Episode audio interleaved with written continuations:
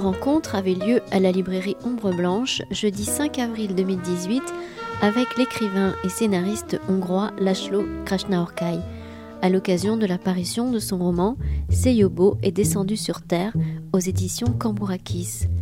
Elle était animée par Yvette Goldberger, Joselzon et traduite par Daniel Hubert.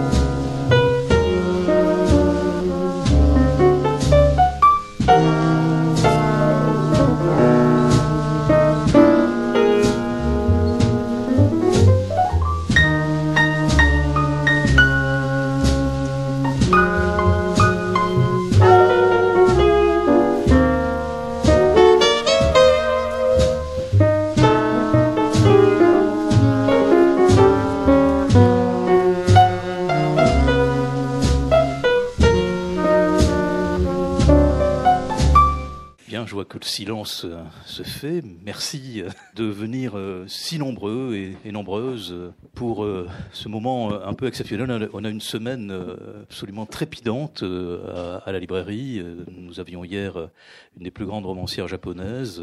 Après-demain, c'est Costa Gavras qui sera parmi nous. Et aujourd'hui, c'est une chance, c'est une chance formidable d'avoir pu avoir la, la visite, l'ambassade de Lachlo Krasnaorkai. Je crois que c'était une visite euh, attendue pour les lecteurs, pour ceux qui aiment euh, le cinéma de Bellatar, mais beaucoup pour les lecteurs, parce que Lachlo Krasnaorkai a quand même la chance d'avoir trouvé en France euh, des éditeurs et des traducteurs qui accompagnent son œuvre. J'en profite pour remercier, pour remercier Yvette Joselzon, qui a non seulement accepté, mais même, on va dire, depuis depuis longtemps, je crois qu'elle souhaitait accompagner cette rencontre avec Lachlo Krasnaorkai.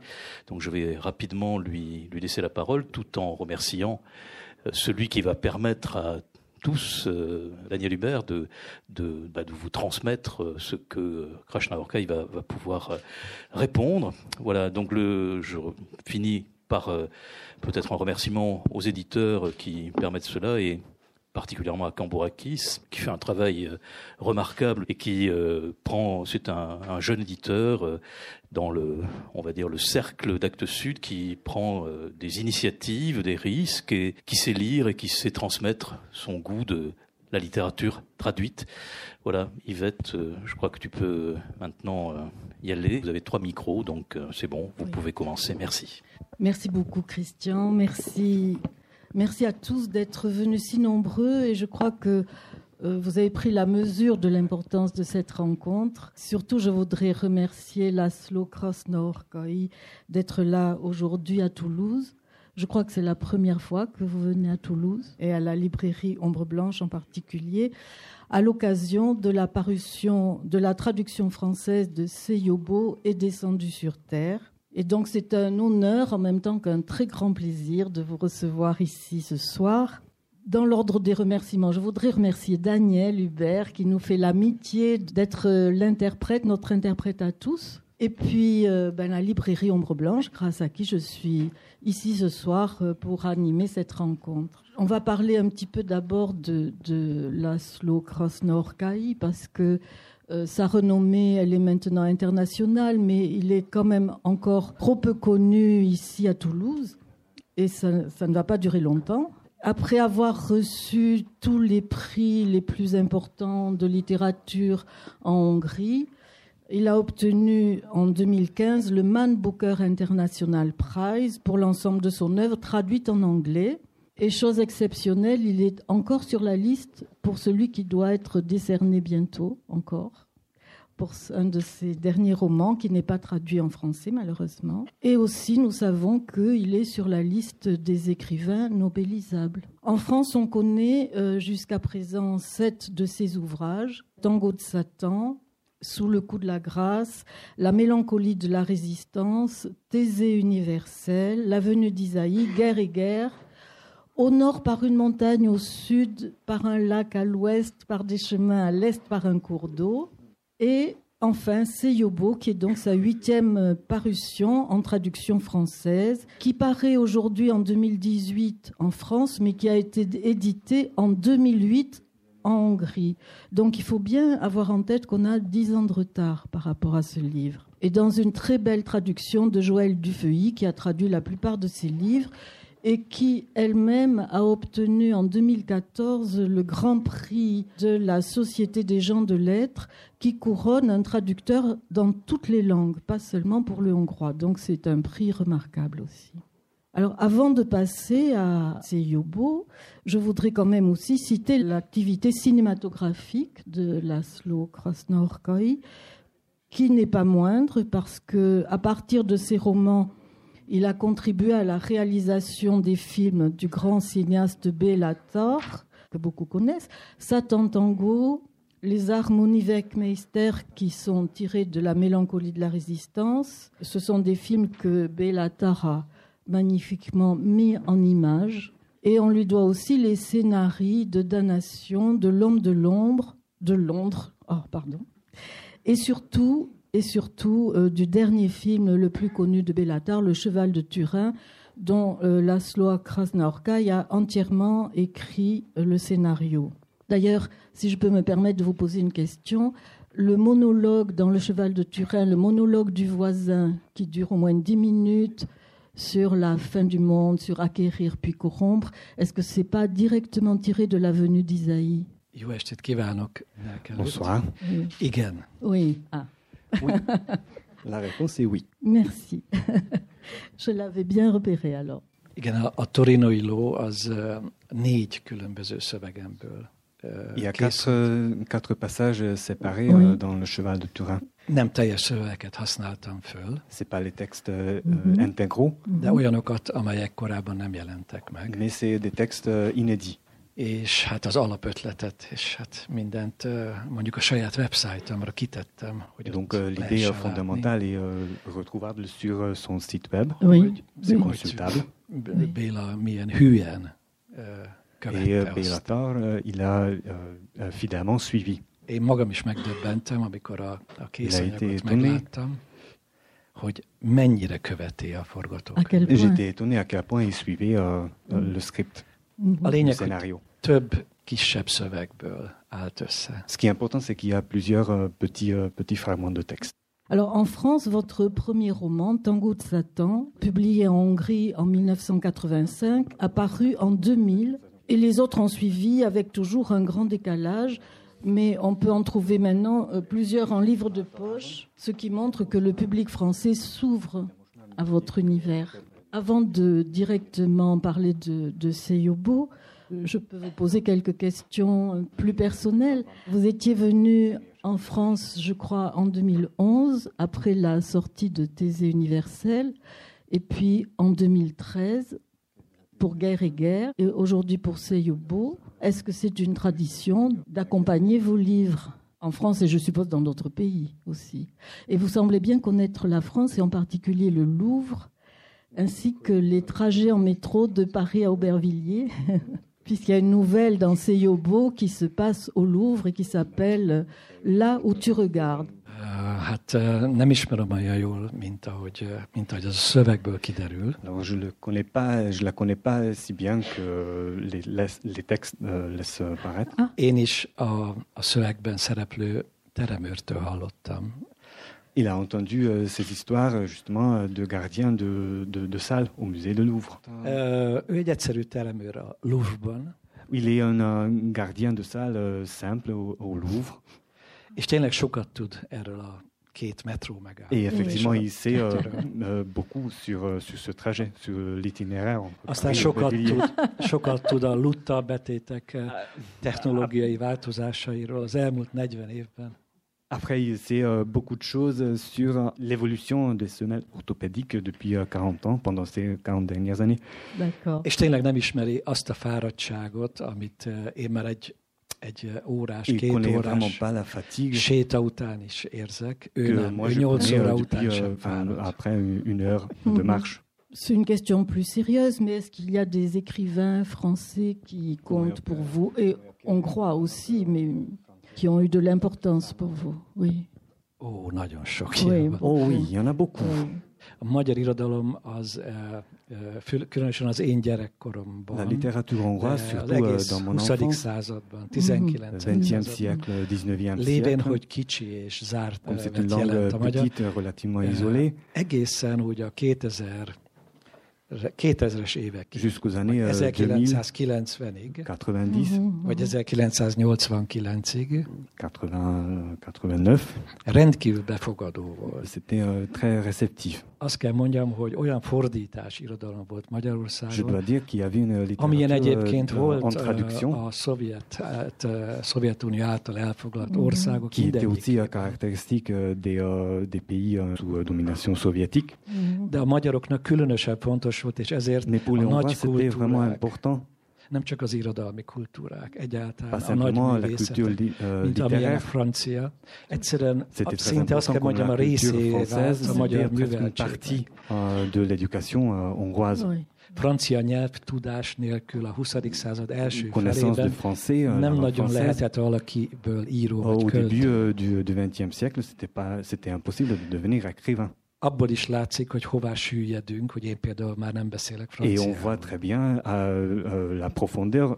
Moi, je parle pas français. Mentségemre legyen mondva, hogy mivel rossz családból származtam a kommunista rezsimben, C'est euh, c'est en grande partie euh, tout simplement parce que je viens d'une d'une famille mauvaise sous le régime communiste. ezért el voltam tiltva a nyugati nyelvek Donc, euh, euh, j'étais euh, interdit de langue occidentale.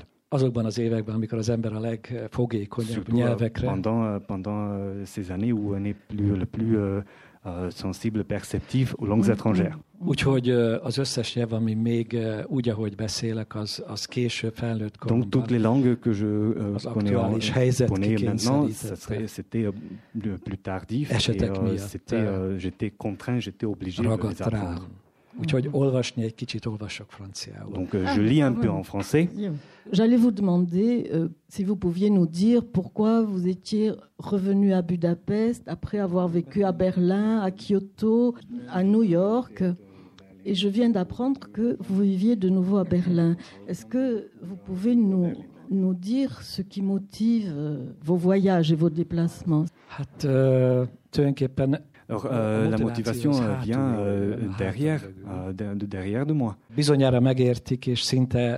Vous allez le comprendre, euh, euh, habitant ici à Toulouse, qui est un îlot de paix. Euh, je l'ai euh, je l'ai remarqué dans quelques heures. Euh, à part Toulouse, je connais très peu d'endroits d'où je voudrais euh, m'évader. Úgyhogy lehet, hogy Toulouse lesz a végállomás. Donc peut-être ce serait euh, Toulouse euh, euh, le terminus.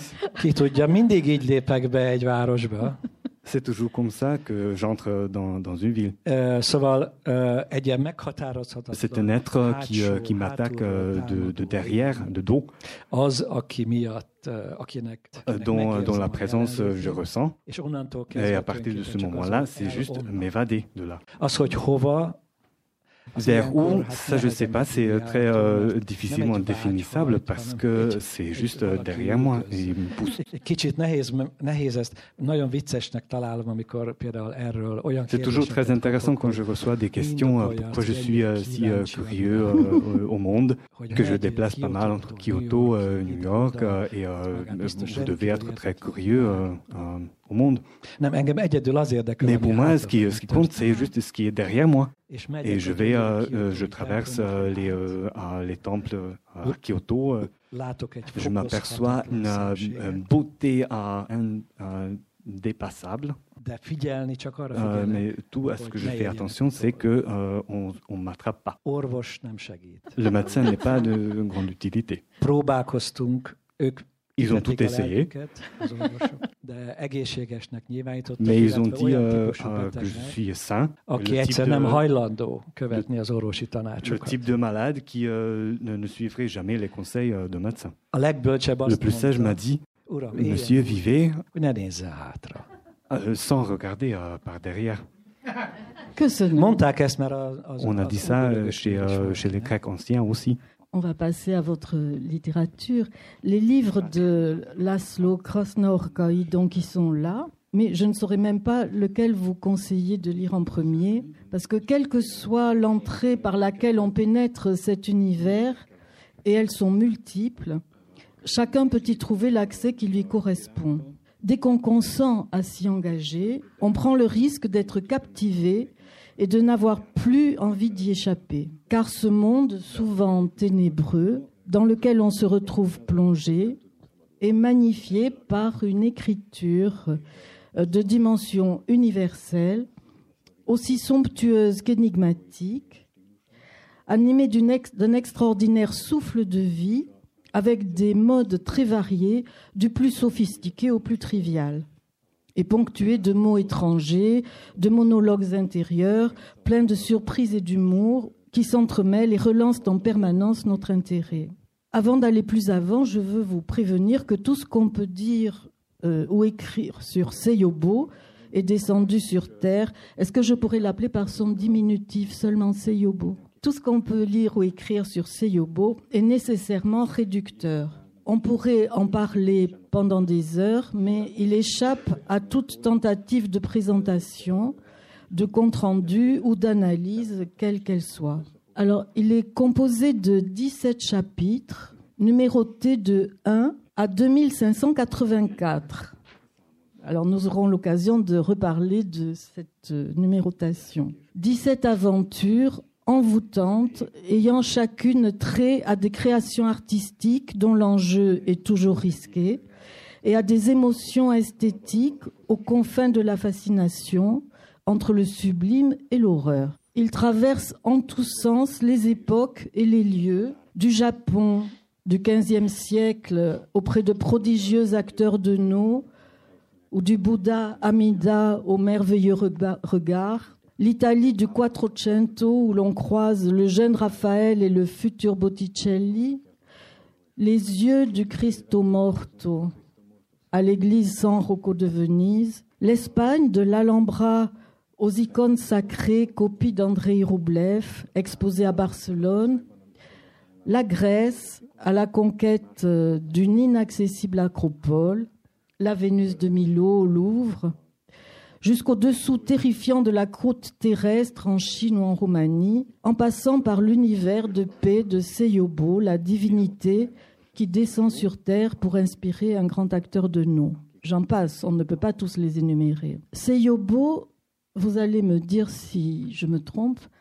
Seyobo se démarque des livres antérieurs de Laszlo Krasnaorkai en donnant aux œuvres d'art la place du protagoniste, la place centrale autour de laquelle se débattent les pauvres humains, qu'ils soient moines bouddhistes, euh, assistants d'atelier, merveilleux dessinateurs, gardiens de musées, chercheurs en architecture, ou malheureux touristes d'Europe de l'Est fascinés, en proie à des émotions qui bouleversent leur vie. Certaines des œuvres s'exposent, se laissant ou pas regarder, car elles ont leur propre vie, les œuvres d'art de Seyobo, qui, dans le, livre de Seyobo, et parfois elles surgissent dans la réalité. Donc elles s'exposent euh, et d'autres s'élaborent, racontées avec une infinité de précisions savantes, une abondance d'informations techniques, historiques, géographiques, pour accéder au firmament de la beauté, une beauté qui confine au sacré.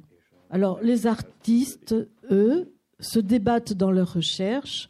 Quant aux adorateurs, après l'extase, ils finissent par s'effondrer. Mais nous sommes toujours dans l'univers de Laszlo Krasnorkoy, dans la continuité de Guerre et Guerre, où le merveilleux et angélique manuscrit de Korim rejoint l'igloo de Mario Merz au musée de Schaffhausen. Nous sommes proches aussi de la quête du petit-fils du prince Genji, dans, au nord par une montagne, au sud par un lac, à l'ouest par les chemins, à l'est par un cours d'eau, obsédé par la perfection du jardin caché du pavillon d'or. Alors j'ai deux premières questions à vous poser, qui sont différentes, mais, mais je crois qu'elles sont conjointes.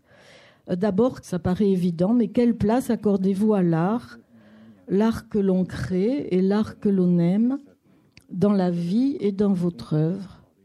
Est-ce que Seyobo est représentatif de cette place qui semble essentielle pour vous? En fait, euh, j'ai essayé de répondre à cette question avec, euh, toute la li tout le livre. Donc euh, tout ce que je vais, euh, je vais essayer de, de répondre, vous allez euh, me voir rougir chaque mot. La rencontre euh, avec euh, la beauté euh, est, est en lien avec, ebben a könyvben, dans, dans ce livre, hogy que nous, les, les, les pauvres, les pauvres êtres humains, már azok, akik erre érzékenyek, en tout cas ceux qui, sont perceptibles et sensibles de ce qui est beau, de ce qui est la beauté, pour ceux qui, euh, euh, euh, la définition de beauté n'est pas une phrase philosophique, mais quelque chose qu'on ne peut pas exprimer en mots, parce qu'au moment de, de la rencontrer, ah, il expérience un effondrement interne, intérieur, alors qu'il pense euh, qui, euh, euh, que cette beauté, euh, c'est à la fois un sentiment d'effondrement et euh, pillanatban, Au même moment, on est en train de chuter, trébucher, euh, és emelkedik föl a magasba, et, euh, se, meghatározatlan magasba. et, et, euh, se, se hissant euh, ju- jusqu'au ciel, en, en hauteur. Il y a des, euh, des, euh, des personnages représentés ironiquement dans, dans ce livre. Azok a jobb sorsra érdemes olvasó. Euh, les futurs euh, lecteurs éventuels. Tapasztalni fogják, hogy Le texte est plein euh, euh, d'empathie et de, de pardon envers euh, tout, euh, tout- tout- toutes les créatures des êtres. hogy ne érezze Pour justement qu'on euh, ne ressente pas, minden esendő ember, euh, chaque euh, pauvre être humain, hogy itt a pokolba kívánják őt, euh, qu'on qu'on les veut en, euh, en enfer. Hiszen valamennyien ugyanaz, ugyanabban a helyzetben vagyunk, amikor a Parce qu'on est euh, dans la même euh, situation euh, en, euh, devant ce mélange de beauté. de szavak, complexité. definíciók, leírások soha nem képesek igazán Des mots et des définitions, des descriptions ne peuvent pas exprimer en mots ce qu'on qu'on ressent comme, comme, comme beauté. A C'est quelque chose de très semblable au premier amour. C'est une euh, sorte d'ivresse, amiben szintén benne van a bukás, ce qui, euh, ce qui implique aussi euh, la szó chute, szerint, littéralement. És az chute, el, elemelkedés. l'élévation. Bizonyára nagyon sokan tudják, hogy a kínai Beaucoup d'entre vous euh, connaissent sans doute que dans la Chine ancienne, a részegségnek l'ivresse avait toute autre, toute autre interprétation, tout autre rôle que pour nous en Occident aujourd'hui. Magam még ma is tapasztaltam azt, hogy amikor jött ö, ö, a, a házunkban föl egy nagyon részeg... ö, Mais moi, euh, j'ai euh, eu cette expérience quand il y avait un artiste connu euh, qui monté euh, dans notre escalier. Akkor nyílt az Tout ivre. ajtó, a la porte s'ouvrait, sa femme apparaît, de nem egy furkós bottal, vagy egy fakanállal, mais pas avec une cuillère en bois. ellenkezőleg. Au contraire, avec, une- avec une tendresse, avec une compréhension, une empathie. Il allait le chercher. Elle allait le chercher. Ö, hogy minél kisebb, kevesebb sérüléssel bejusson a lakásba, hogy ott lefektesse, ö, tiszta ruhát adjon rá. Et à és- l'aider euh, à, à entrer dans l'appartement euh, sans trébucher et à le mettre au lit. A részegségnek a régi császári kori különböző en, Chine, en- dans l'Empire chinois, avait une. Un mythe euh, très, très fort. Si vous pensez au- au- à la poésie euh, de, de l'époque Tang, mondjuk Li Pai Li Pai, költészetére, euh, la poésie de Li Pai, ott rengeteg a részegséggel kapcsolatos vers, il y a énormément de poèmes sur, euh, de sur teljesen l'ivresse, más tartalommal, mint, mais avec une euh, contenu euh, très mint différent. mondjuk Villonnál, vagy Que chez nem Villon. tudom, önök, ö, önök ismerte, jobban tájékozódnak ebben a kérdésben a francia irodalomban? Vous savez mieux en, littérature française? Pantagruel, Français. és így tovább. Tehát Pantagruel teljesen et les más, autres. teljesen más. És ez azért van, mert, a, mert C'est tout simplement parce que euh, un poète euh, chinois comme Li Pai essaye de saisir le moment euh, par rapport à l'ivresse quand az la terre et le ciel euh, találkoznak. s'entremêlent, se rencontrent. C'est exactement le même état que pendant les premières amours, vakság. cécité- De. De Mais c'est aussi un, sentiment de- d'horreur, de terreur. Amikor valami Quand on rencontre quelque chose de terrifiant, ça nous coupe la parole. Euh, les, euh, les, protagonistes, les personnages dans Seyobo euh, expérimentent, les, deux, les deux, deux, états à la fois. Tout à fait. Tout à fait. Dans Seyobo, on trouve effectivement autant la, la fascination absolue que l'horreur, que l'horreur absolue.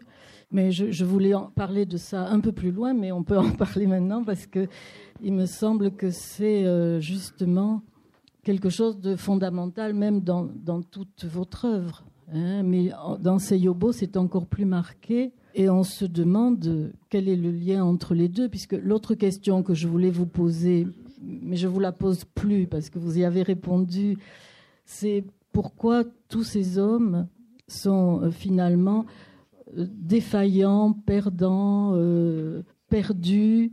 Tous ces hommes devant tant de beauté, sont euh, totalement réduits à plus grand chose et s'effondrent. Voilà. Et ces êtres euh, masculins qui, dans ces yobos, finissent par être complètement anonymes, on les retrouve quand même dans toute votre œuvre. Et on sent que, comme vous l'avez dit tout à l'heure, c'est jamais ironique. C'est-à-dire que vous êtes de leur côté en même temps. On peut s'en moquer, mais sans, sans méchanceté, en étant quand même proche. Igenis nem is, tehát ö, természetesen a legmélyebb megértéssel és részükkel vagyok. Euh, envers, euh, envers ces gens que, que vous évoquez là. De ez olyan, mintha magam. Mais c'est comme euh, si c'était euh, avec moi-même. Ugyanakkor viszont ez a lény mégiscsak találkozik valami. Après, euh, cet être euh, rencontre dans, euh, dans, dans les histoires avec euh, cette, cette beauté qui est, qui est unique.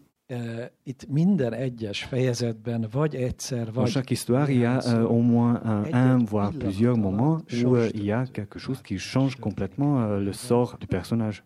Et la question est plutôt uh, quelle est la conséquence de cette rencontre? Personne n'est prêt. Hogy, hogy belenézzen. Pour regarder euh, en, dans les yeux la, une copie euh, romaine euh, d'une statue euh, grecque antique. Et si une fois, on ne peut pas supporter ce, le regard de ces statues, le vrai regard, on ne peut pas supporter. Chaque déesse aveugle a un regard. Je ne veux pas dire par là qu'elle nous regarde euh, d'un monde qui n'est pas saisissable pour nous. Euh, je l'écris en Seyobo que c'est vrai. Mais quelques personnages ont la chance de comprendre que euh, leur univers euh, personnel et l'univers de ces œuvres d'art sont le même. Oh. Alors qu'en apparence, euh, euh, les textes parlent des réalités absolument distinctes. Vous allez lire, euh, il s'agit du même univers, de la même réalité. Chaque récit est un rappel pour nous tous que cette vision dualiste de, de partage c'est euh, notre, notre contrainte euh, logique, tout simplement. Et nous, par la suite, on les considérons comme deux réalités euh, distinctes, différentes. J'ai vécu moi-même plusieurs euh, rencontres de ce type. Et chaque fois, j'ai dû penser si ce n'était pas euh, deux réalités euh, distinctes. Euh, Et si l'ange de, de Botticelli euh, faisait partie de ma réalité aussi. Et avant de devenir fou, j'ai terminé le livre. C'est vrai que votre livre, chacune des histoires euh, se déploie comme une révélation. Et en se déroulant avec toute sa beauté, elle nous révèle aussi quelque chose de nous.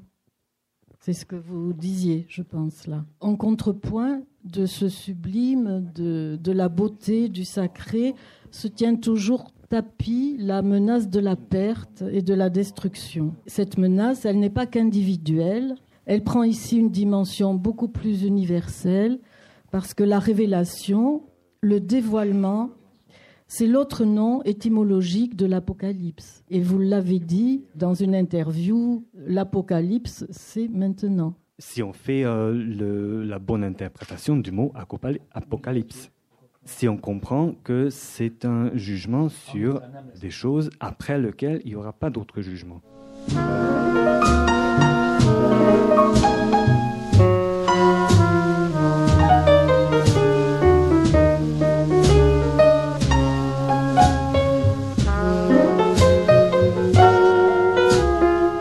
Une rencontre avec Lachlo Krasnaorkai, enregistrée le 5 avril 2018 à la librairie Ombre Blanche à Toulouse.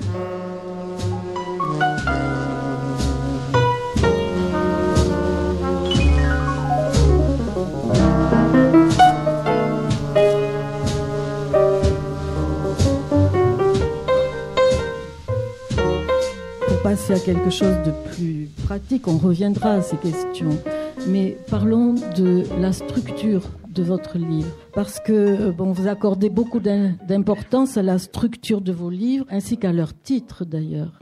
Les titres sont très importants. Mais Tango de Satan est construit en chapitres qui s'enroulent et se déroulent 1, 2, 3, 4, 5, 6, 6, 5, 4, 3, 2, 1 au nord par une montagne, je, le prends un diminutif aussi, hein. au nord par une montagne commence directement au chapitre 2. Alors ici, les chapitres sont donc numérotés de 1 à 2584, selon, je, me suis renseignée, selon la suite de Fibonacci, hein, où chaque terme est la somme des deux termes qui le précèdent et qui a un rapport avec le nombre d'or. Est-ce que vous pouvez nous en dire davantage? Ez volna a gyakorlatias kérdés? Ce serait ça la question pratique? Pragmatique? Jól fognak szórakozni. Ça va être très amusant. Un petit peu, csak egy J'ai rédigé les quatre premiers récits euh, indépendamment euh, pour des raisons indépendantes. Amikor észrevettem azt, hogy a, az első szöveg... Quand je me suis rendu compte que sans le deux premiers, j'aurais pas rédigé le troisième, et le troisième et le quatrième, sans le deuxième et le troisième, c'était pas possible de d'écrire le quatrième. Mert hogy a belső, belső stiláris anyagban, zenei anyagban, azt kell mondjam, a szöveg zenei Parce que dans, dans les textes, il y avait des éléments musicaux qui étaient en lien avec les, les chiffres intègres. Quand j'ai compris que pour rédiger un, récit, j'ai utilisé la matière euh, des deux précédents, là j'ai compris que je, euh, je suivais euh, la suite de Fibonacci. Parce qu'à l'époque, j'étais captivé et prisonnier d'une impression entre le hasard et le destin. Le hasard, finalement, c'est un hasard forcé, contraint. És úgy gondoltam, hogy semmi nem alkalmas. Et j'ai pensé qu'il n'y euh, a pas d'autre manière de donner structure à un livre pareil. Mint a véletlennek, ez a de, ennek a definíciójának az alapja, a véletlen eme definíció alapján. Uh, hát Qu'à partir uh, de cette suite de Fibonacci qui suit cette structure, amely Ce qui est intéressant, ce n'est pas euh, l'idée euh, des suites euh, numériques. Ça, on, ça, on peut inventer partout. Mais c'était le résultat d'une observation particulière dont la matérialisation sont les suites de Fibonacci. Et c'est une des, une des lois les plus importantes de certaines connexions. Mm-hmm. Önök is tanulták az aranymetszés szabályait, a falevelek és egyebek, rengeteg olyan szaktudományból hozták. À l'école, on a appris plusieurs schémas de plusieurs domaines scientifiques qui reflètent cette idée des suites de Fibonacci en, en, botanique, en mathématiques. És itt az arányosság szó. Ce qui importe ici, c'est le mot ratio. Parce qu'il s'agit là euh, pas d'un roman au sens euh, traditionnel, classique, mais c'est une construction en, euh, en éléments arrangés spécifiquement. Mais d'une façon telle qu'une un parti ne peut pas exister sans l'ensemble. Praktikus kérdése, praktikus válasz. Question pratique, réponse pratique. donc, donc, conseil pratique, lisez-le dans l'ordre, à partir du début.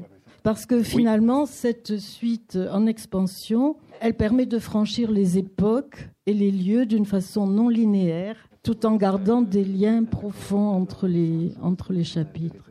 Il s'agit aussi d'une construction musicale. Oui, oui.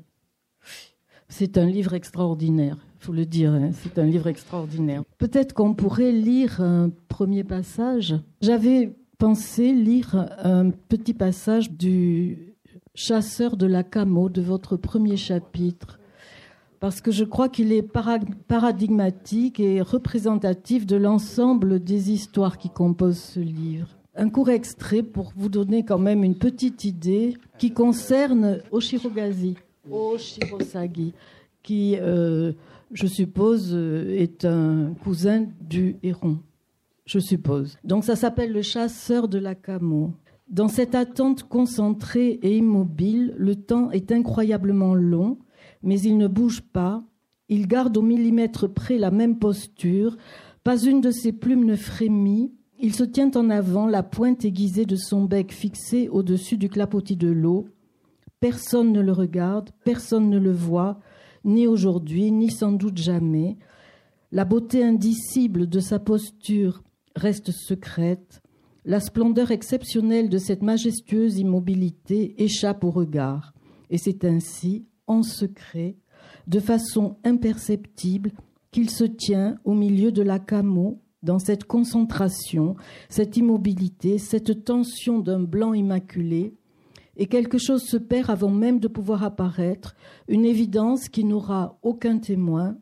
C'est lui qui donne un sens à tout ce qui l'entoure, un sens à ce monde en perpétuel mouvement frénétique, à la chaleur sèche, aux vibrations, aux tourbillons de sons, d'odeurs, d'images, car il représente un élément exceptionnel dans ce paysage, lui, cet artiste sans appel, qui, avec l'esthétisme de son immobilité parfaite, la dimension artistique de son inébranlable concentration, surpasse et domine tout ce à quoi il donne par ailleurs un sens, surpasse, domine la cavalcade éperdue des éléments qui l'entourent, introduit une forme de désintérêt par sa beauté, au-dessus des intérêts particuliers qui imprègnent tout, et au-dessus de l'intérêt de sa propre activité actuelle, car à quoi bon être beau surtout lorsqu'il s'agit d'un simple oiseau blanc qui attend, immobile, attend dans le courant de la Camo, à Kyoto, qu'apparaisse enfin sous la surface de l'eau ce qu'avec sa volonté et son bec impitoyable,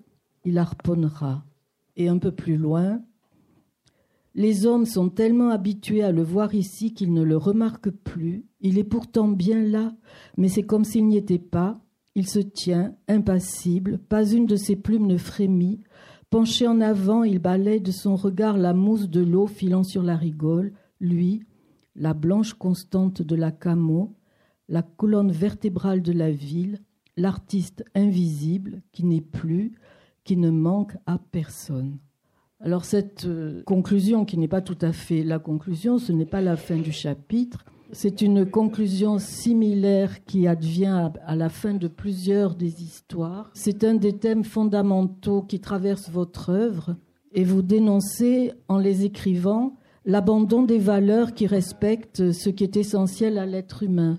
La perte de sens, l'indifférence générale à l'égard de la beauté et du sacré, la perte même de la sensibilité à ce manque, et la totale solitude, à la fois de l'œuvre d'art incomprise et abandonnée, et de celui qui s'obstine et continue sa quête pour tenter encore d'approcher ce qui lui échappe.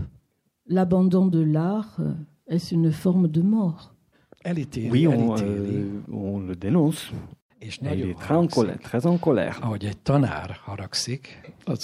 Comme un prof le ferait à l'école primaire quand les élèves ne lisent pas. En tout cas, en Europe centrale, en Europe de l'Est, où c'est toujours un problème. Parce que là, euh, les générations euh, euh, plus âgées lisent encore. Et c'est très difficile de convaincre les plus jeunes de lire quoi que ce soit. Donc oui, effectivement, ce prof le dénonce. Il dit des mots forts. Mais il aime les, les élèves. Il les aime et, et sinon il n'écrirait pas un livre aussi important.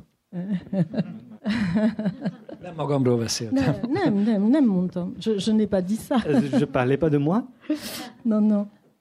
Non, d'ailleurs, on sent très bien que, que les œuvres et que les personnes ont des vies complètement indépendantes. Et on est surpris de leur réaction. je, je voudrais peut-être parler de la Vénus de Milo, pour parler plus concrètement. J'aime le concret. Moi aussi. Et la Vénus de Milo en particulier. Oui, concrètement.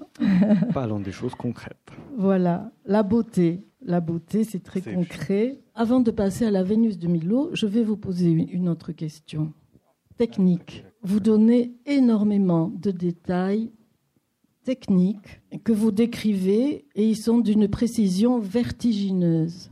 Alors, je ne pense pas que le but, ça soit euh, de constituer un savoir sur la fabrication des pigments, euh, sur la préparation des supports en bois peint au XVe siècle dans l'atelier du Pérugin, les prières euh, in extenso qui accompagnent la remise en place du Bouddha Amida. On ne pourrait pas s'arrêter de donner des exemples parce que chaque histoire en recèle sur tous les thèmes. Vous allez, je crois, jusqu'à la limite de ce qu'on peut connaître sur un sujet, comme pour l'épuiser. Ces détails très savants que vous déroulez très longuement mettent le lecteur à l'épreuve et nous font mesurer l'abîme de notre ignorance. Mais je ne crois pas que ce soit votre but. Alors, je, voudrais vous demander à quoi répond chez vous ce besoin d'aller jusqu'au bout de la connaissance.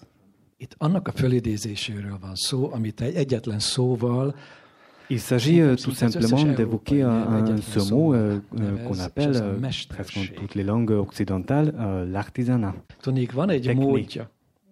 Van egy módja a technika, igen. Van egy módja annak, hogy il y a une manière euh, de nous approcher de la beauté. Si on n'est pas capable de créer et si on n'est pas destiné à créer de la beauté, mais nous avons euh, la dignité humaine. Notre dignité humaine nous le permet euh, de garder la beauté. Ezért foglalkozik itt például nagyon sok szöveg.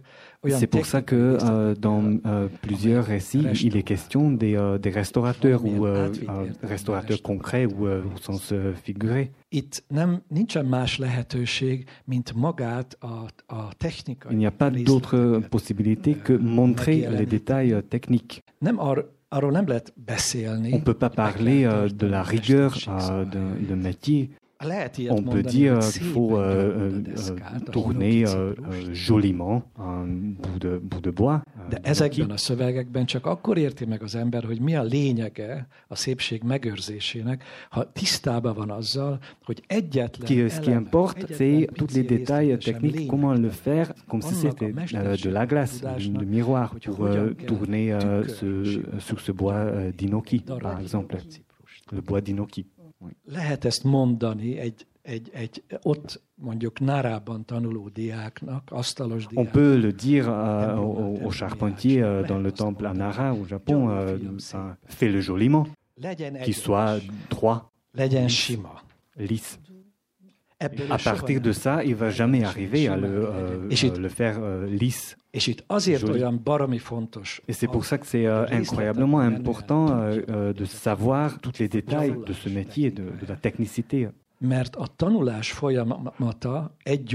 Parce que euh, c'est le processus d'apprentissage qui nous conduit à la beauté. On ne peut pas l'expliquer euh, juste, juste comme ça. Mais la beauté, elle vient d'ailleurs. La beauté, elle, elle ne vient pas que de la perfection technique. Et, et vous. Mais euh, c'est impossible. Pas. Sans elle n'existe pas. Mm -mm. Oui. A technika, technikára képesek vagyunk. A On est tout à fait capable de la précision technique. De nem vagyunk esetleg képesek a szépségre. Mais on n'est jamais Mais on n'est pas forcément capable de la beauté. Bien sûr. Mi emberek. Euh, nous, les, les êtres vivants, oui. les, les humains. Nem, a... van. On ne parle pas de Botticelli là. Mais il y, y, a un passage magnifique, il y a beaucoup de passages magnifiques, mais il y, y, en a un en particulier qui concerne le regard de Bouddha. Le Bouddha qu'on doit restaurer, ou plutôt conserver, puisqu'il y a un grand débat sur les termes, hein, et qui est entièrement démonté Et tous les moines sont dans l'angoisse en se demandant que va devenir le merveilleux regard de Bouddha qui est en mille morceaux sur une table. Hát ez, a, ez az, ennek, az írás, ennek az írásnak, illetve az írás főszereplőjének a templom. Oui, effectivement, c'est euh, la, euh, la plus grande question euh, du, du prêtre qui va euh, conduire le rite. És az nagyon fontos, hogy ahová Je suis désolé, mais euh, là on parle d'un texte que vous connaissez pas et on fait semblant euh, comme si vous, le connaissez. Csak arról van szó, hogy egy templomból el, elszállítanak egy másik városba, Japánban, egy, egy régi... Dans ce récit, il s'agit euh, d'un Bouddha Amida euh, qu'il faut euh, restaurer. Ils vont le déplacer euh, dans une autre ville et puis euh, le remettre euh, euh, au temple. Mais justement, c'est pas si simple que ça. Mert hol van ez a tekintet addig, parce que le regard, euh, où est-il pendant tout ce processus de restauration Eh oui. Et ce n'est pas simplement une question pour euh, le prêtre euh, du temple, mais aussi pour le restaurateur. Est-ce que vous, euh, vous vous rappelez comment le restaurateur euh, résout euh, ce problème? Avec rigueur. Et inquiétude. Avec la rigueur de ne pas évoquer euh, les limites de cette question. C'est un euh, énorme effort dans leur métier à eux. Pour eux, euh, l'aspect euh, technique, le technique, euh, c'est leur métier, c'est leur savoir, mais c'est aussi une, une évasion, une fuite. Pour le prêtre qui conduit le rite de passage et puis l'autre prêtre qui conduit le rite de remise en place, pour eux, il, euh, il n'y a euh, pas d'autre euh, moyen de fuir, c'est le rite, tout simplement. Qui est scindé aussi en, en deux, dans un élément euh, technique et un élément rituel. Et la partie euh, technique euh, implique aussi tous les éléments du rite et la rigueur avec laquelle ils vont euh, les effectuer. C'était une sorte de réponse. Mais vous savez très bien, c'était une évasion, enfin, c'était euh, évader euh, la réponse. En réalité, personne ne sait où est le regard de ce Bouddha. Oui, oui. Parce qu'en plus, il, il n'ose pas le regarder. Effectivement, on ne regarde euh, jamais le Bouddha dans ses yeux. Voyons les autres questions pratiques. Est-ce que vous voulez lire en hongrois une partie du texte qui concerne la Vénus de Milo, comme vous aviez prévu? Csak nagyon keveset. Juste euh, brièvement, et je vais, euh, je vais essayer la- le même passage que vous en français. Mais ce serait plus court. Uh, Il s'agit d'un un garde de salle au Louvre. C'est euh, probablement le seul, euh, la, la seule personne qui aime aller à son travail, lieu de travail, à Paris, au Louvre. Nem, nem Toulouse-ban. Non, c'est pas ici à Toulouse. Savany mosolygott. Persze ő egy kicsit mindig mosolygott. Erről ismerték föl már messziről reggelente a kollégái.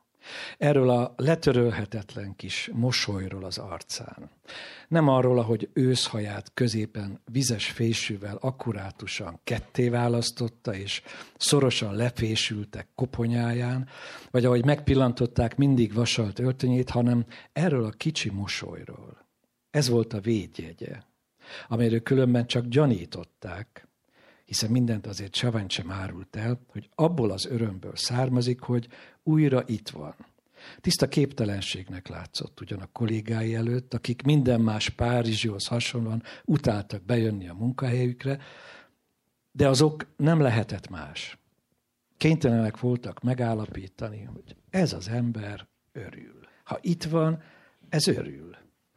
Örül, ha reggel neki kezdhet és elfoglalhatja a helyét, tehát ez hülye. Szögezte le egy-két szabadságú teremel, és ezzel aznapra le is zárták a beszélgetést erről a témáról, mert unalmas is volt. Saványról nem lehetett valójában sokat beszélni, sőt, a idősebbek egyáltalán nem is hozták szóba, mert Savány ugyanannyira ugyanaz volt minden nap, mint minden héten, és pontosan ugyanilyen volt 30 évvel ezelőtt, mint ma vagy tegnap, vagy lesz holnap után. Savány nem változik legyintettek, és valami volt is a dologban. Savany is csak mosolyogva bólogatott, ha ironizáltak vele, hogy te Félix, te tényleg nem változol. Mint azt akarta volna ezzel a mosolykával közölni, hogy hát így érzi ő is. De ez azért van így, mert amit őriz, a Milói Vénusz, az se változik.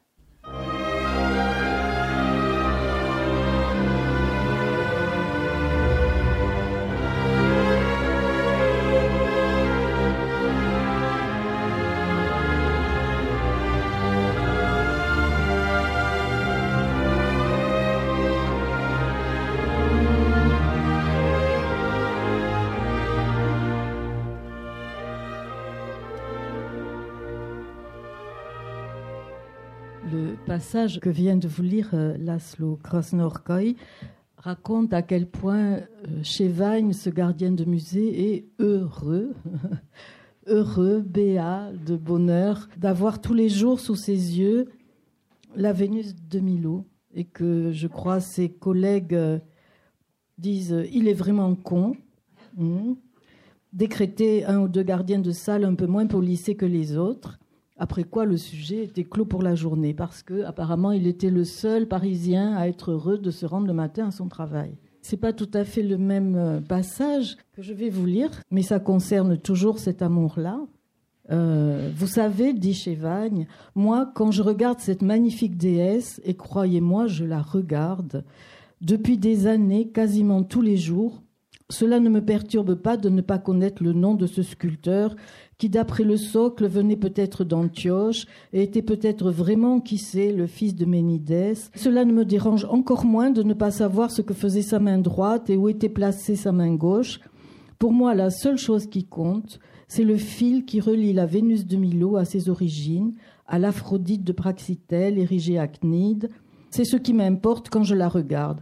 Et ici, Chevagne, sentant euh, qu'il ne pouvait abuser davantage de la patience de son ou de ses auditeurs, parce que ça dure depuis plusieurs pages, baissait la voix et, comme pour signaler qu'il s'apprêtait à conclure, faisait un petit pas en arrière. Vous savez, disait-il tout doucement, en levant les yeux vers la statue, quand je la regarde, la seule chose que je ressens, et ce sentiment est peut-être une forme de douleur, c'est que cette Aphrodite est d'une envoûtante, d'une captivante, indicible beauté. Il la disait envoûtante, il la disait captivante, il la disait indicible, mais ce qu'il ne disait pas, c'est qu'au fil des années, il avait eu de plus en plus le sentiment que la beauté de la Vénus de Milo était rebelle. Il n'en parlait jamais au Louvre, mais parfois chez lui, quand après avoir pris la ligne 1, la ligne 4 et puis la ligne 7 jusqu'à Aubervilliers, il remplissait à toute vitesse une bassine d'eau froide, retirait à toute vitesse ses chaussures et ses chaussettes, plaçait la bassine devant son fauteuil et plongeait doucement ses pieds dans l'eau. Il lui arrivait de repenser à ce qu'il avait raconté ce jour-là à un groupe de vieilles américaines ou à un japonais au milieu de la foule chaotique, et il avait honte, honte de ne pas leur avoir dit toute la vérité, la vérité, c'est-à-dire que le secret de la beauté de la Vénus de Milo résidait dans la force de rébellion, si tant est qu'on puisse définir le secret de la beauté. Je voulais rapprocher de ce passage un passage de Maîtres anciens de Thomas Bernard. Thomas Bernard parle aussi dans Maîtres anciens d'un gardien de musée et il dit à propos de l'homme à la barbe blanche du Tintoret tous ces tableaux sont l'expression de l'impuissance absolue de l'homme à se débrouiller avec lui-même et avec ce qui l'entoure durant toute sa vie. C'est bien là ce qu'expriment tous ces tableaux, cette impuissance, d'une part humiliante pour l'esprit, d'autre part troublante aussi pour l'esprit et mortellement touchante. L'homme à la barbe blanche a résisté plus de 30 ans à mon intelligence et à mon sentiment. Voilà ce qu'a dit Reger. Et pour cette raison, il est pour moi ce qui est exposé de plus précieux ici au musée d'art ancien. Est-ce que vous pensez que la rébellion, la résistance sont une condition nécessaire à la beauté? Euh, euh, J'aimerais bien euh, scinder en deux. la résistance n'est pas une rébellion. Thomas Bernard, que je connaissais bien, il a toujours utilisé le mot la résistance, la résistance comme, comme l'équivalent de, de rébellion. De résistance. Quand je lui ai évoqué la possibilité qu'il y ait une, rébellion sans but, il n'était pas d'accord. Mais je résiste toujours, même si lui, malheureusement, il ne peut pas le réfuter. Ces sentiments l'ont conduit à, à, à, tombeau, à la tombe. Tudnék számomra a lázadásnak tulajdonképpen csak egyetlen tartalma van, és ez az úgynevezett céltalan lázadás. Hát az a lázadás, ami nem valaminek, a, a, valaminek az ellenében, hanem minden ellenében jelentkezik. Pour uh, moi, uh, Vagy seul... minden ellenében mm, tesszük. Parce que pour moi, le seul sens de la rébellion, c'est justement euh, une rébellion euh, sans but. Qui ne vise mm-hmm. mm-hmm. rien szóval au-delà de, nem egy politikai lázadásról van rébellion politique. Ő se úgy használja a szót. Il utilise aussi en, en, au sens euh, philosophique. Mais son concept, sa notion euh, de, de rébellion euh, vise un but. És hogy, és hogy számára a, a szépség kifejezetten az ellenállás formája volt. Et pour lui, la beauté, c'est une forme euh, de, de, de. C'est très évident pour euh, tout le monde qui a lu euh, ces, ces, livres. Pour moi, la rébellion, c'est une rébellion contre tout. La rébellion, c'est un acte obsédé. Qui, pas simplement n'a pas de but, mais n'a pas fin non plus. L'homme qui, euh, qui se rebelle, dans le sens euh, comme moi je l'utilise ce mot, il se consomme dans la rébellion. Consume. Consume, oui. C'est euh, le seul lien avec la beauté. C'est quand on rencontre la beauté et que cette beauté nous touche profondément. On en avait parlé plusieurs fois ce soir. Il y a aussi cet, cet élément d'intemporel. C'est-à-dire euh, que euh, quelqu'un qui a été touché euh, par cette, ce concept de beauté n'a pas besoin de son ego, de son, de son moi. Faire face à la beauté ou faire une rébellion, ce n'est pas une histoire personnelle. Le moine n'est pas nécessaire euh, ni euh, dans la rencontre de la beauté, euh, ni dans la rébellion. C'est une seule histoire dont je suis exclu. On peut dire j'en meurs. Le premier amour, si on n'en meurt pas, on n'est pas amoureux. Et combien on est encore vivant?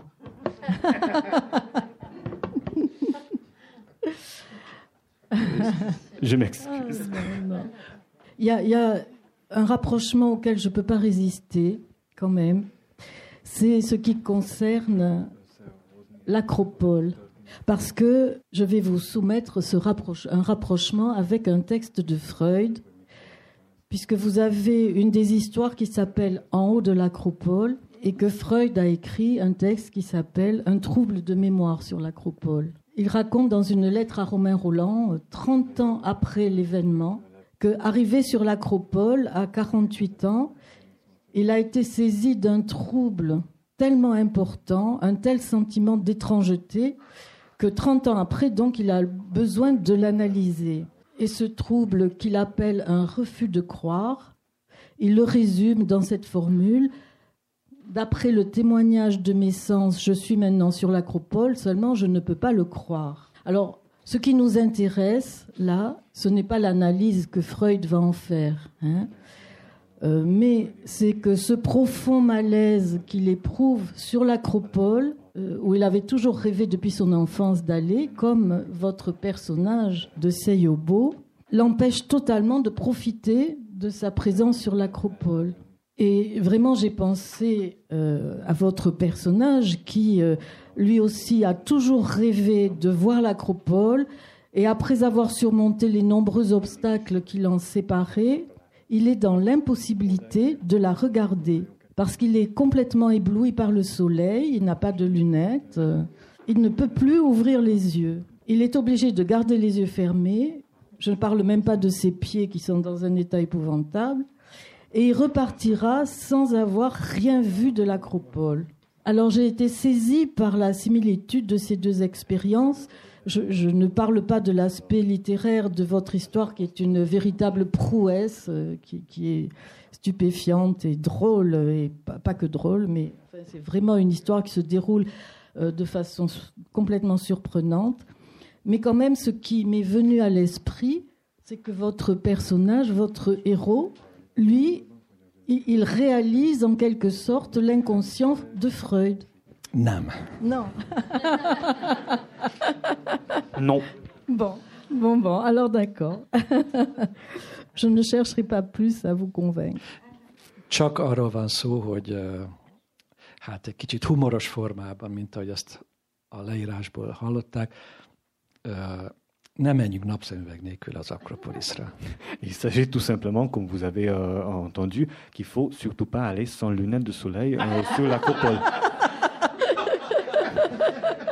Merci du conseil. C'est très risqué euh, d'être si proche euh, de la beauté. Mais c'est ce que vous dites hein, dans tout le livre. Cette fascination de la beauté, elle entraîne l'effondrement, hein, la destruction. Voilà. Mais je, voudrais finir par votre épigraphe, qui est traduite en français par Il fait toujours nuit Sinon, on n'aurait pas besoin de lumière de Thomas Pynchon. Voilà. C'est pas tout à fait la traduction. Euh, nem egészen. Uh, non, pas exactement. Thomas Pynchon. Uh, C'est pas Tom, exactement Thomas Pynchon. Monk. Thelonious Monktól származik oui. egy, egy, egy mondat. Oui. oui. Il y a une phrase de Thelonious Monk Mais c'est un enregistrement euh, documentaire euh, qui est dans, dans un euh, état pas très bien. Thomas Pynchon. Et Thomas Pynchon l'a entendu comme un des épigrammes de son propre œuvre. Et moi je l'entends comme je l'utilise ici. Ezzel a titokzatos emberrel, aki, akit most már így annyira idős, hogy már Euh, on parlait avec un euh, monsieur qui est maintenant euh, très âgé et on parlait justement des deux interprétations et il pense qu'il dit les deux, les deux sens. Thomas Pynchon? Thomas Pynchon, il est comme ça. Mais finalement, quand on lit votre livre, où vous nous parlez de choses quand même terrifiantes, enfin, notamment qui se passent sous la croûte terrestre. Je le nie, je le nie pas. Oui, vous laissez au lecteur la responsabilité de penser ce qu'il veut, mais quand même, moi, ça m'a euh, beaucoup impressionné. En fait, euh, je pense que ce monde obscur de l'Apocalypse, votre écriture le dément, parce que on a tellement de bonheur à vous lire. L'écriture nous éblouit et, euh, malgré tout, cette nuit, elle est vraiment éclairée euh, parce que vous écrivez. Et on a la sensation, euh, même si elle est illusoire, ben, d'y échapper. Et comme euh, tout le monde est au bout de ses forces là, il est temps que j'évoque chaque mot de ce livre. C'est pas moi qui les écris, mais Madame Joël Mais Madame Joël Dufay. Az önök élvezetért legalább ennyit említsünk meg a végén, hogy egy fantasztikus fordító. Il faut absolument l'évoquer à la fin parce que c'est une belle traduction. Név nélkül, elismerés nélkül. Pendant des années, uh, egy ennyire nehezen fordítható könyvet. Sans reconnaissance. Talán olyan állapotba tudott hozni franciául. Elle a, elle a réussi à mettre ami en forme en még talán önöknek is uh, némi szórakozást nyújt. A felelősség az enyém. Qui pourrait uh, vous procurer uh, du plaisir, même si la responsabilité est la mienne.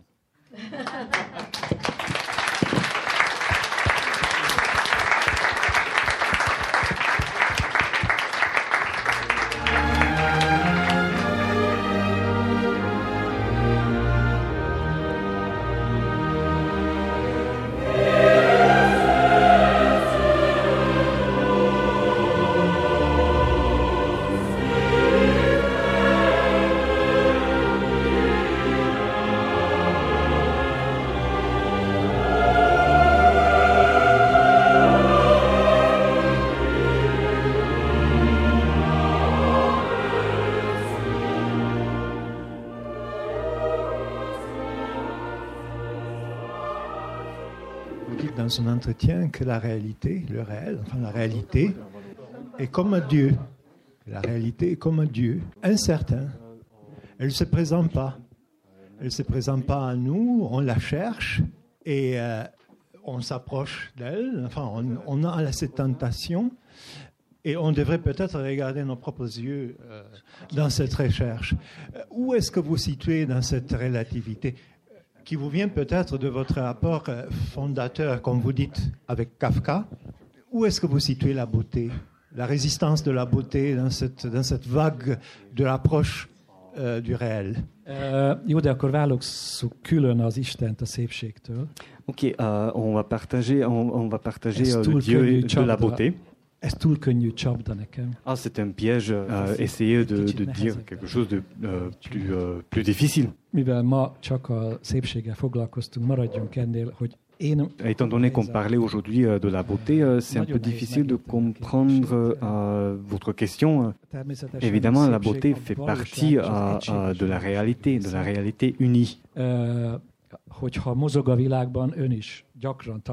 Si vous vous déplacez, vous allez rencontrer des beautés bouleversantes qui, qui changent votre vie, qui vous, qui vous bouleversent, qui rend sans ambiguïté que la beauté existe et bien réelle. C'est une autre question euh, à quel point cette beauté vous touche. Vous savez, euh, dans... Vous savez, euh, si, euh, si des fois j'avais le sentiment que je regrette avoir écrit un livre, c'est parce que, parce que c'est euh, uniquement euh, utile d'écrire un livre comme ça. en tout cas, c'était mon attente envers moi-même. Et là, j'en suis déçu. aminek elolvasása után az ember megváltoztatja az életét. Nem rilke értelemben, úgy, ahogy a saját élete ezt lehetővé teszi. Que ce soit un livre qui uh, change uh, votre vie, uh, pas forcément dans le sens de Rilke, mais selon votre mesure. si jamais euh, je vais euh, entendre euh, le passion de selon Matthieu, merci. Et si je rentre comme, comme je suis allé, c'est pas le faux tabac, c'est la mienne. Je pense que là, tout, le monde est d'accord. Mais ça ne veut pas dire que la beauté de cette œuvre n'existe pas. Mindenkire más típusú szépség hat, különböző Chacun est touché euh, par une beauté euh, spécifique selon euh, le moment, selon son, sa condition. J'ai fréquemment parlé du premier amour. mon premier amour n'a pas été comprise à part moi-même. Comment est-ce que tu peux tomber amoureux de cette, de cette fille moche? Pourtant, cet amour existait et la beauté existait dans ce visage.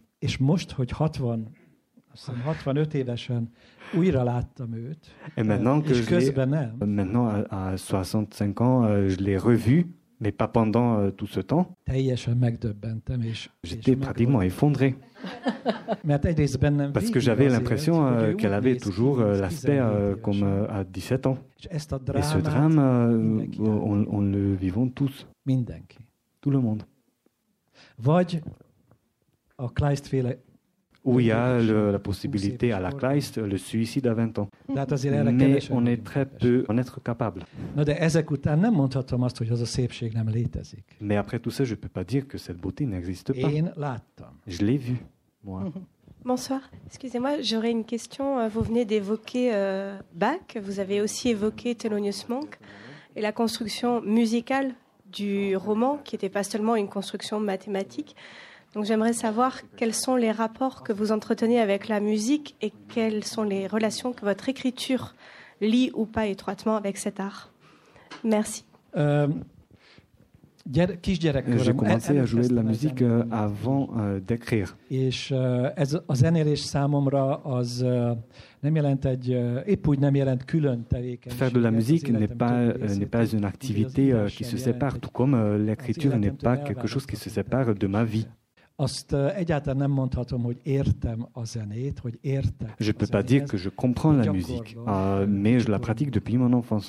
És, hogyha az, és hogyha si je le regarde du point de vue des phrases, des mots, akkor egészen nyilvánvaló a számomra, bár ezen nem szoktam különösebben töprengeni, hogy a zene és a szó C'est uh, uh, que la musique et uh, les mots ont uh, la même racine.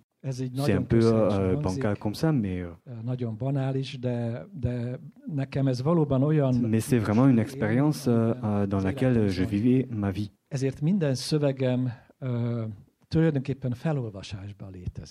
Donc, euh, euh, chacun de mes textes, c'est en fait une lecture, en lecture. À voix haute. lecture à voix haute. Mert én nem ö, ö, úgy dolgozom, ö, mint ahogy általában ö, az úgynevezett szellemi emberek vagy művészek. Parce que je ne travaille pas comme euh, les autres intellectuels euh, assis euh, devant un, écran ou une feuille blanche. Hanem minden ö, ébren lét Mais à chaque moment de, de réveil, je travaille. Il y a des fragments, des bouts de phrases, des mots euh, euh, qui traversent euh, euh, mon cerveau.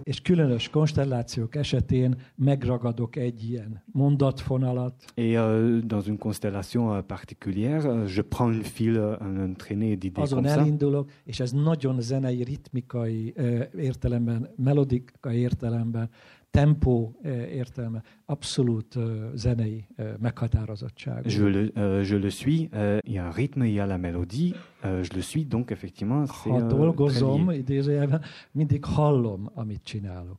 Quand je travaille, euh, j'écoute, euh, dans ce sens, j'entends euh, ce que je fais. Oui. Képzelje az életemet. Imaginez-vous ma vie. Igen, azt hiszem, hogy Beethoven is így dolgozott annak idején. Remélem, hogy nem. Oui, je pense que Beethoven travaillait ainsi. Lui aussi. Mind, mindig gyakorlatilag zenei foszlányok voltak, és állandóan jegyzetelt, és állandóan ritmus és dallam foszlányokat fölírt magának, és ebből születtek a remek művek, mint ahogy ma este is ezt megélhettük. Il avait toujours des, uh, des, des fragments, des fils uh, mélodiques qui traversaient son esprit, et c'est comme ça qu'il composait. Kedves Krasznahorkai úr, nagy szeretettel köszöntöm Önt a Toulouse Magyar Baráti Társaság nevében. Mint elnökként rám esett ez a megtisztelő feladat, és csak annyit szerettem volna mondani, hogy nagyon-nagyon örvendünk annak, hogy ma este itt együtt lehetünk, és Önt nem csak könyvekből ismerhetjük, hanem kicsit személyesen is, és nagyon sok tagja az Egyesületnek ma itt ebben a teremben itt ül, és hallgatta önt.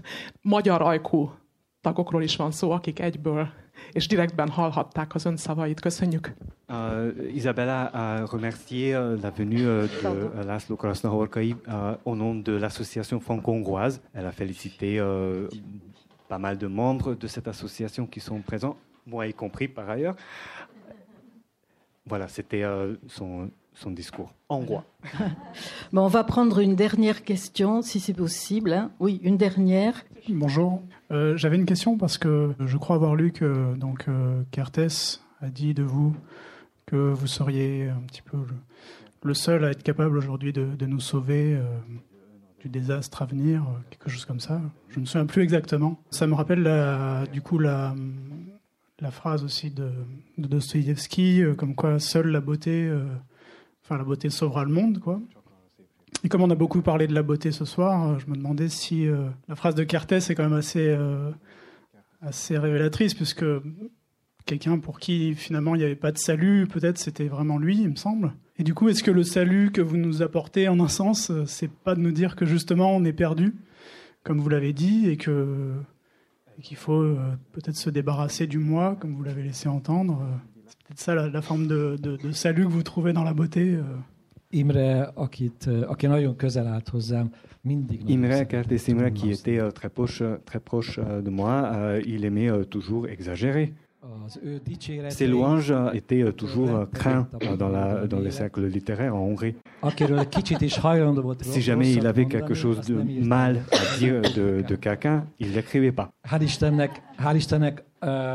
Ezen a, Heureusement. ezen a kötelez, kötelező uh, hát dicsérő uh, mondaton kívül. Mondott ő nekem kritikusabb mondatokat is, úgyhogy... Heureusement, il m'avait dit, uh, il m'a dit quand même des phrases plus, uh, plus critiques au-delà de ses louanges. Et uh, je me berce uh, dans l'idée, dans l'impression. Hogy azon kevesek közé tartozott, que j'appartiens uh, aux peu nombreux qui, qui n'a pas uh, haï. Az ismert tényeknél fogva És aki a sorstalanságot ismeri, akkor az is. Si vous avez lu Être sans destin,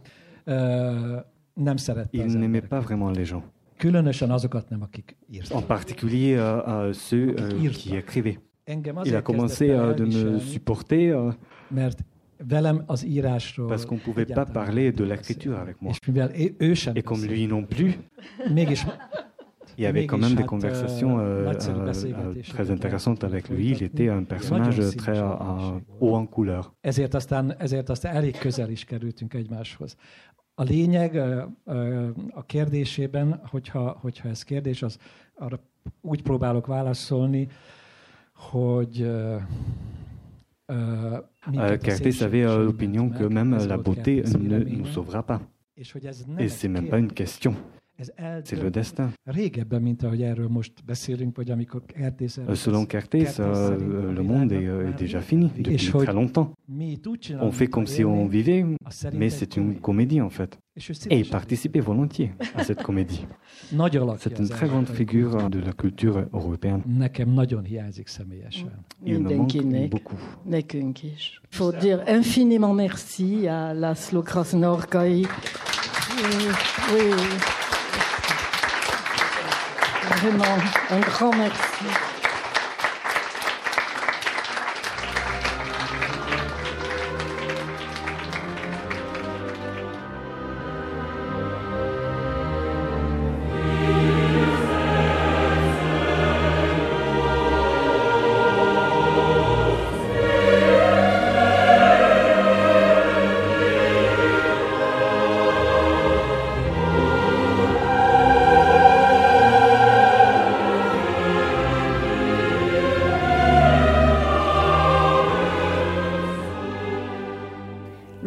De Lashlo Krishnaorkai, Seyobo est descendu sur Terre et publié aux éditions Kambourakis.